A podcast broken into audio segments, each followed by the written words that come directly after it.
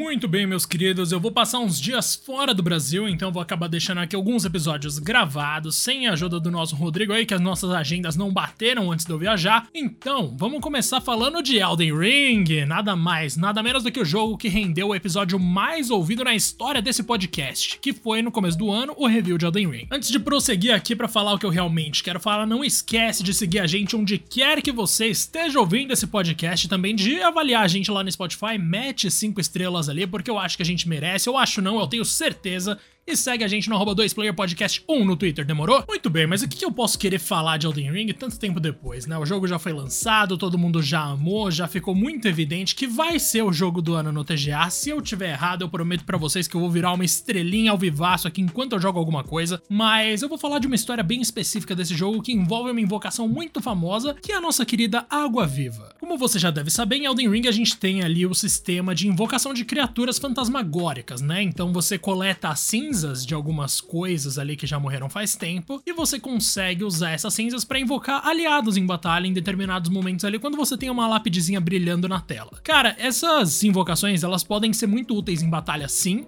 A água viva, por exemplo, aguenta muita porrada, mas não é por isso que eu decidi falar dela aqui hoje, não, na verdade é por outro motivo. Você sabia que ela tem um nome?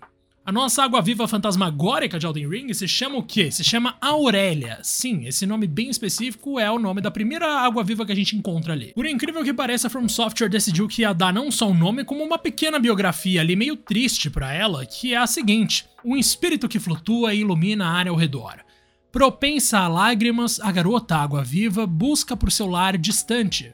Por seu invocador é capaz de vomitar veneno em seus inimigos bravamente. Parece que o nome dela é Aurélia. Cara, é isso que a gente tá falando aqui, ó. Essa água viva tem uma pequena biografia meio triste porque ela tá em busca da casa dela, ela não acha, e por isso ela é propensa a lágrimas, ou seja, ela chora. Se parasse por aí, eu já ia achar maravilhosa essa história, mas mano, não, o negócio vai muito além, se liga. Por incrível que pareça, depois de algum tempo a gente chega nas montanhas dos gigantes, certo? Na real, acho que é montanha no singular, não lembro agora de cabeça. Mas o ponto é, lá a gente consegue ajudar a Aurélia, porque aparentemente é de lá que ela vem.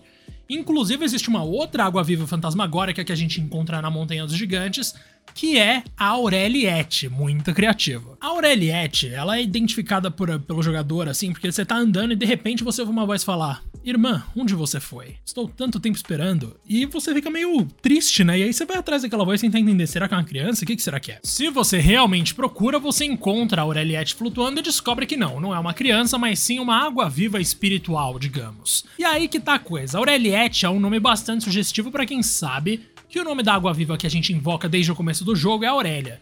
E quando você tá ali na frente da Aureliette, você pode, ou melhor, você deve invocar a Aurélia para juntar as duas e liberar um selo.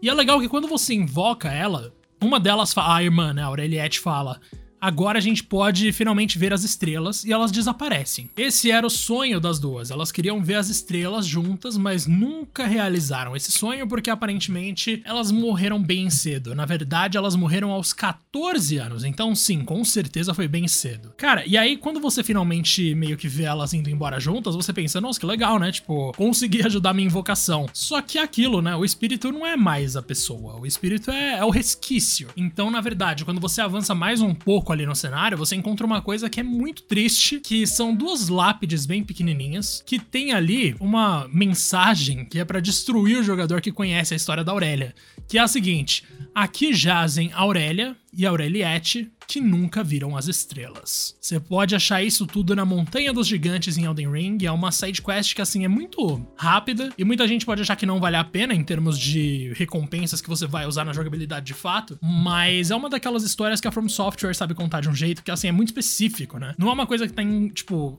que é fundamental pro enredo do jogo, não é uma coisa que tem vários diálogos, na verdade não, você ouve frases isoladas de uma criatura, você junta duas criaturas, ouve mais uma frase e acabou. Mas quando você descobre a essência, principalmente por meio do texto da Aurélia, né, da biografia dela enquanto invocação, você fica com aquela pulga atrás da orelha, assim, depois você vai ver, tipo, descobre a história inteira e é muito legal, mano. Eu não sei se você tem isso, se você que tá aí do outro lado também sente que jogos são uma ótima ferramenta para contar histórias, mas é esse o motivo que me faz jogar acima de qualquer outro. E, cara, no caso da From Software, é impressionante como as histórias no geral não me interessam nem um pouco, mas esses pequenos detalhes que eles colocam são emocionantes pra caramba, cara. A história da Aurélia e da Aureliette é uma coisa que eu simplesmente adoro. Pra quem quer jogar Elden Ring, vocês devem saber já que o jogo está disponível para PS5, Xbox Series, PS4, Xbox One e PC. É um jogo extremamente difícil para você chegar na montanha dos gigantes, vai um tempo de trabalho aí. Então, você não vai ver essa história tão cedo, se bem que a cartinha de invocação da Aurélia você pode pegar bem no começo, mas se você se interessou por esse enredo todo, posso garantir que em algum momento vocês vão chegar lá na Montanha dos Gigantes e vão poder testemunhar isso com os próprios olhos, demorou? Valeu pela companhia até aqui, não esquece de avaliar a gente no Spotify, dando 5 estrelas, e também de seguir a gente onde quer que você esteja ouvindo, inclusive no Twitter, arroba 2playerpodcast1, lá você vai encontrar uma maneira de entrar no nosso Discord, tá lá fixado, demorou? Agora sim, até mais.